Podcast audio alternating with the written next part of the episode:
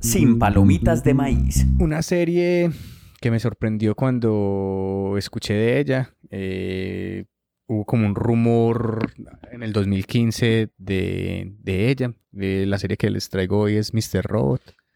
Em, segundo semestre de 2015 eh, empieza a, a- sonar que, que llegó una serie que, que para el momento todas las, las miradas estaban en HBO, estaban en de pronto la productora de Breaking Bad, que es AMC, El canal de es donde se emitía AMC. eh, Fox. Entonces siempre como que las mejores series siempre son, es- estaban repartiendo hasta ese momento entre estas tres productoras grandes o operadores de cable. Y llega Mr. Robot a romper como un poquito esa tradición de esas grandes cadenas y, y se instala un poquito como en la cultura estadounidense popular como una serie preferida y, y un poquito de culto. Entonces a ese nivel estamos hablando. Mr. Robot, ¿a qué va? Es una serie de hackers, es una serie de ciberseguridad también un poco, es una serie de invasión a la privacidad, es una serie de Y aprende uno cosas. de datos. No. y va mucho como a, a ir en contra del sistema. Digamos que los, el personaje principal, que se llama Elliot Anderson, que es protagonizado por Raimi, ¿cómo se dice? Rami Malek por Rami- Freddie Mercury. Eh, Rami Malek. Más conocido. y, Pero primero fue un eh, Mr. Robot. Sí, claro, primero fue Mr. Robot y ya después fue Freddie Mercury. Y, y hay algo que me, que me impacta desde el principio y es, a mí me gustan mucho las series donde el personaje se le ve mucho, se le descubre mucho desde la voz en off su interior. Y esa es una serie que tiene eso. A usted le gusta Desiderato, pues, ¿cierto? Eh, Camina plácido. entonces, digamos que los, los monólogos interiores de, de Elliot Anderson, que es el protagonista, que es un hacker, que está un poco, que es un poco adicto al trabajo, pero que en las noches sigue camellando en otras vueltas raras de, de hacker y, y de día pues cumple un horario de oficina en una empresa de seguridad y que sufre muchos problemas pues psicológicos y mentales, que es adicto a las drogas, a, exactamente a la... ¿Eso qué droga es? ¿Usted que sabe más de drogas, No, Carly? Eso es no sé heroína, la heroína. ¿Cómo se chutan? Ah, Qué Se pelle chutan, que no sí. le digan. ¿Vos De- sabes más de eso, no? De hecho, sí, se chutan. Y digamos que. ¿Pero ese- qué droga es? Heroína. ¿Y qué le ocasiona? No, ¿Heroína? heroína, heroína. Ah. Y de. Entonces, ese monólogo interior, digamos que Y en la cara se le ve al Es- parcero. parta, parte Ah, pues fundamental. mantiene drogado, uno siempre habla en, en off. ¿no? Es parte Uno- fundamental claro, se habla así. Y eso, y, bueno, y ahí aparece otra cosa muy, muy bacana, y es que muchas veces el espectador no sabemos si ese monólogo interior está pasando en realidad, o es un vuelo de la droga, o es, son muchas cosas. Entonces este man eh, empieza a ser como parte de un grupo de hackers que se llama la F-Society, o decime, ayúdame en inglés, por favor. F-Society. F-Society. Y, y este grupo tiene como premisa básica que va a destruir los datos de bancarios de la gente para que como que vuelva a, a resurgir un poquito. Entonces es muy antisistema, se reúnen en, en una parte que es como una especie de Muy un, un arcade, un salón de de videojuegos. videojuegos abandonado. Y aparece una figura muy importante para la serie y para, yo creo que para la cultura popular estadounidense y algunos de nosotros, que es Christian Slater. Christian Slater es un actor muy conocido en Estados Unidos, pero que había estado desaparecido mucho tiempo, muchos años, y vuelve con Mr. Robot y como que vuelve a coger un poquito de poder eh, sus actuaciones. ¿Alguien sabe quién es Christian No. Slater? No, Frank, ¿quién es? no, Pero lo- ¿qué- saben. qué- qué actúa? Creo que conocemos Christian más de es- la Catedral Uh. del Mar que de... No, ah, ya, pero ya. Christian que- Slater, Carlos marica. Esteban, el que sabe de drogas, me acaba de ¿Qué, mostrar qué quién películas? No, yo al- realmente a Don Christian lo conocía de Mr. Robot. No, lo conozco. Bueno, recuerdo Christian de... Una, tiene una. otros- es. ¿Viste ese man donde salía? En Terminator, ¿era en qué? eh, no sé. Ese Vaya, vaya, el mire. 85, la leyenda... No, es que... El nombre de la rosa. el- Ah, el, peladito del hombre de la rosa. recuerdo. Y, claro, Star. Trek. Marica, Star True Trek, Romance. Gr- Gran galán, gran galán de, de- de Estados Unidos, el, el chico. Y entonces Mr. Robot, digamos que va a eso. Y, y bueno, y hay una cosa que me sorprende, además de la voz en off, pues eh, y ese monólogo interior muy chima porque de verdad Pero a no, Juan David, a creo que le no, gustaría mucho. no es- dijiste realmente quién es Christian Slater. Christian, el, el, pro- el personaje que Ah, bueno, interpreta, que es lo realmente importante a lo que ibas. Christian No, Slater, el pero es que no quiero, no quiero spoilear entonces. Sin eh, spoiler, eh, esfuerzos Christian Slater es, es. No, es- no es- es- Es aparece- Mr. Robot. Es eh. Mr. Robot, sí. Digamos vale, que es, vale. es como la figura de Mr. Robot que es como, digamos que... eh, que es quien lidera el- la operación para hacer el hackeo masivo. Lo que, como para ir conectando un poco lo que Felipe está diciendo, es, él no estaba preparado para hacer esto y quería hacer un resumen ¿Cómo de así? todo el año. Creo que, No, no, pero yo- Mr. Robot creo que es una serie como más de lo que decías al inicio, es que una serie que va de la anarquía, porque lo que busca y pues, lo que nace es como el- detonante que, permite que la serie pase es como generar la anarquía en el mundo a través del el sistema bancario, colapsarlo por este grupo de de hackers, Hackers. que se llama Ep Society, liderado por Mr. Robot para tumbar el mundo. Entonces lo que hacen es reclutar a Elliot y empezar a maquinar ese plan para tumbar a E-Corp, que es la, la empresa, La empresa. que maneja como los bancos en el mundo y empezar a hacer una, Eso, una nueva civilización como sin la- deudas y sin... ¿Y en qué año está la serie ubicada? O sea, en un presente o en un futuro. No, yo creo que es, es, es esta Es época. ahora. Sí, es un presente, pero la, la estética no es lo más, pues es, Mm, es más bien look. futurista. Tiene, es, es, es actual, pero tiene cosas que, que, el- que lo ponen como en un tiempo indeterminado, porque juegan vale. como con, con muchas cosas. La, la I-Corp, lo que menciona Carlos, es como esa corporación que tiene todo, que Grupo Aval. todo, que... Exacto. eh, Carlos Sim, pues que tiene... Entonces Carlos Slim. es donde ellos tiran a- a- a- a lograr ese golpe que digamos que, que es como el objetivo de, de- de la primera temporada y el- después se convierten en, en otras cosas. Y una cosa que me sorprende mucho, lo que dice Carly, es la estética, el look y, y algunas cosas desde lo audiovisual, pero desde el encuadre, que vuelve a aparecer como un poquito...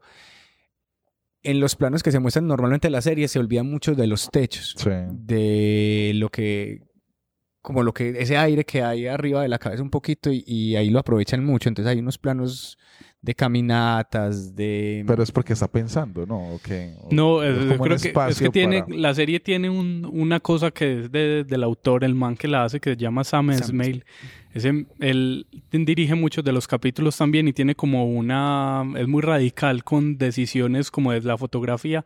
Casi que todo lo que a uno le podrían enseñar en, en una academia de audiovisual y de fotografía lo rompe. Leyes de la mirada, espacios nasales, sí. eh, eh, composición, Aires. porque él, él juega mucho con eso y sobre todo lo que lo hace con una, con una función narrativa que es para que se siente incómodo, como para que el, el espectador eh, esté esa fotografía en pro de lo que está contando la, la serie y le funciona muy bien porque todo está muy bien justificado. Entonces uno los ve y no es un plano feo, es una cosa que uno dice, está muy bien hecho, es bonito y funciona y cada capítulo tiene sus, sus detalles.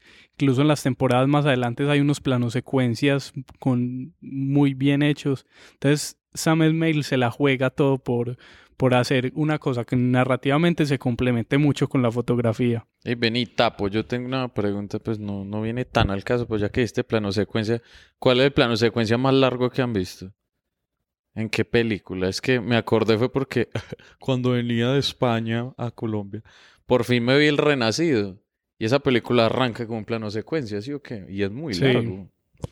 Pero antes, la película Pero- antes de, de Iñárritu, ¿cómo se llama? La... Birman pero Birman, Birman. tiene Sí, secuencias pero son, no sé si pero será- Birdman son muchos planos secuencias juntos y tiene muchos trucos de cámara. Pero Yo me vi que- una en, el, en, en la universidad, pues en la, en la escuela de cine, de una en el metro, de una, um, ah, es que se me va la, muy larga, con traveling eh, en escalera y suben al exterior.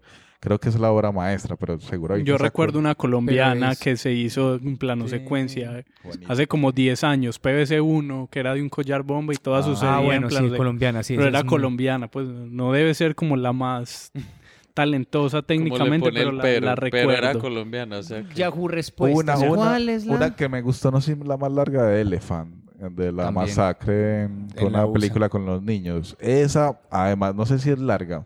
La recuerdo porque me dio en el, en el, como en, en el alma, en el corazón. Tenía sentimientos esa cámara. Iba balanceando a medida que Pero esa del Renacido es muy brutal. Tengo que vérmela. Porque No los la planos secuencias tienen una lógica. O sea, no es porque no cortemos, sino No, pero- no cortar la ¿O sensación. usted cómo le pareció? Ca- Muy Carly. buena, ¿no? Pues le, le dieron un Oscar a DiCaprio por No, el- pero, por el pero el plano secuencia. con el que Pero- arranca. Pero no, pero en general la película es- El Oscar muy- al mejor plano secuencia. El Oscar, El- el Oscar debería para el- existir. Ahora que juegan tanto con eso en las series. Mr. Robot, Felipe. Antes de, de empezar, que yo quería, yo quería decir, empezar con esto, y era que, que del top 5 de series en la hijo de puta vida mía, Mr. Robot está en ese top 5. Eh, siempre ha estado desde la primera temporada. Y es que se me olvida decir unas cosas bonitas del personaje y es que es muy asocial, o sea, no le gusta que lo toquen, con la gente es rarísimo. El tema... Y el tema como, como el man también, digamos que es una especie de superhéroe nocturno con su hackeo donde revisa a la gente, entonces se sabe la vida social del psicólogo, entonces te coge el celular un momentico y es capaz de, de sonverla, y el man termina haciendo bien porque hace cosas por, por los otros, averiguando cosas. Entonces tiene su psicóloga, pero sabe que a la psicóloga le está pasando algo con alguien porque le averigua a ese alguien qué pasa y le, le, le- le dice o va donde él. Bueno, entonces tiene un montón de cosas también de héroe, pero también de lo que va Qué pasando. miedo no saber eso. No, pues qué Y- miedo para la Pero novia es un- de ese man. un poder, porque yo siempre digo que los débiles en esta época, en la época de Espartano, eh, íbamos para la para el abismo y nos mataban. Pero esta época, un débil de esos, un drogadicto de esos, mira que tiene superpoderes y, tiene bondades. No, y, la premisa que decía Carly, o sea, la anarquía, el querer destruir el sistema, que tengamos otra posibilidad de empezar todo sin deudas, de, de destruir esa, esa corporación que es re mala. O sea, desde ahí. Y los diálogos interiores de este man son revolados. O sea, eh, yo creo que ahí es donde más me, me, me llega a mí, como todo ese monólogo interior. Siempre fue fabuloso para mí, como esa... ¿Cuántas eh, temporadas? tres temporadas, 10 capítulos la primera, 12 la segunda, 10 la tercera y... Y una se- cuarta, confirmada que, es la última 2019. temporada para 2019. Igual creo que de Mr. Robot hay muchísimo que hablar. Es una serie muy recomendada y de esas que sí debería estar en la lista. La voy a para- meter en mi lista Sí, de. Mr. Robot. Para ver. Top 5 y no voy a decir Con si que la uno, la dos, nos tres, vamos de Mr. Robot, Felipe. El tráiler puede ser. El eh, tráiler, sí. El, el- sí, el tráiler. el tráiler de la primera temporada de Mr. Robot. What I'm about to tell you is top secret. There's a powerful group of people out there that are secretly running the world. I'm talking about the guys no one knows about, the guys that are invisible. The top 1% of the top 1%, the guys that play God without permission. And now I think they're following me. Employee number E ER280652. Just a regular cybersecurity engineer, but I'm a vigilante hacker by night. What if you could set in motion the single biggest incident of wealth redistribution in history? Their networks are getting attacked. $13 million. That's exactly how much they lost. Who did this? One guy, the whole thing comes down.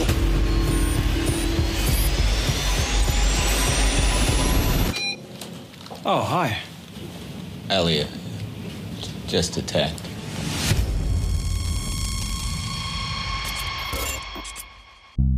Sin palomitas de maíz. Cámbiate a T-Mobile y llévate dos líneas por solo 90 dólares y dos nuevos iPhone 11 por cuenta nuestra. ¿Qué hacemos? No sé. Tomen un retrato con la cámara gran angular diseñada para dos. Cerré los ojos. Toma otra. Apúrate y llévate dos líneas por 90 dólares y dos iPhone 11 por cuenta nuestra con intercambios elegibles.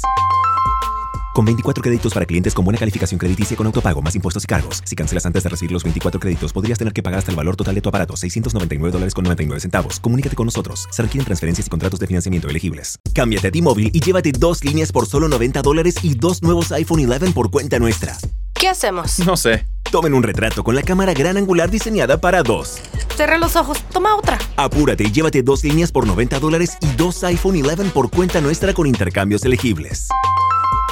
Con 24 créditos para clientes con buena calificación crediticia con autopago, más impuestos y cargos. Si cancelas antes de recibir los 24 créditos, podrías tener que pagar hasta el valor total de tu aparato, 699 dólares con 99 centavos. Comunícate con nosotros. Se requieren transferencias y contratos de financiamiento elegibles.